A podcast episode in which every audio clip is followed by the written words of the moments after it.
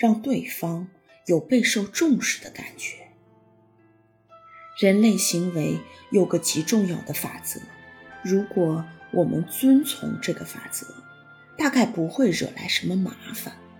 事实上，如果我们遵守这个法则，便可以得到许多友谊和永恒的快乐。但是，如果我们破坏了这个法则，就难免后患无穷。这个法则就是：时时让别人感到重要。约翰·杜威说。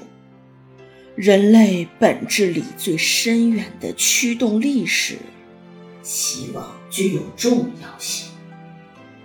现实生活中，有些人之所以会出现交际的障碍，就是因为他们不懂得或者忘记了一个重要的原则：让他人感到自己重要。他们喜欢自我表现。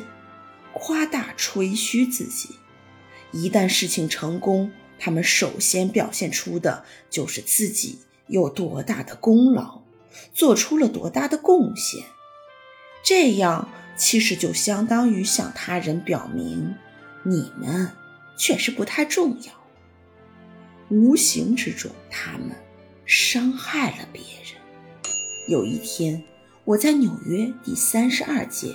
和第八道交口处的邮局里排队等候寄一封挂号信，那位柜台后面的营业员显然对工作感到不耐烦。称重、拿邮票、找零钱、写收据，一年复一年都是同样单调的工作。所以我对自己说：“我要让那位办事员喜欢我。”而要让他喜欢我，我显然必须说些好话。嗯，不是关于我自己，而是关于他的。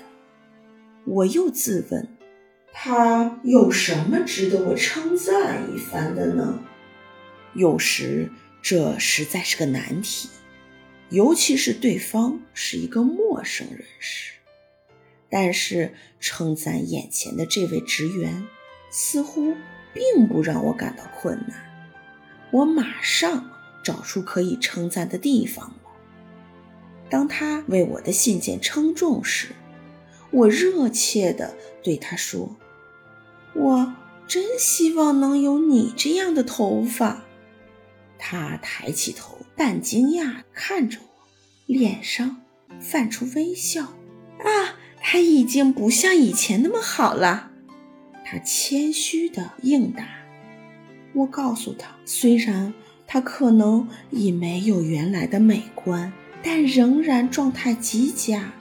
他十分的高兴，和我谈了一会儿，最后说道：“许多人都称赞我的头发，我敢打赌，这位营业员出去吃午饭的时候。”一定是步履生风。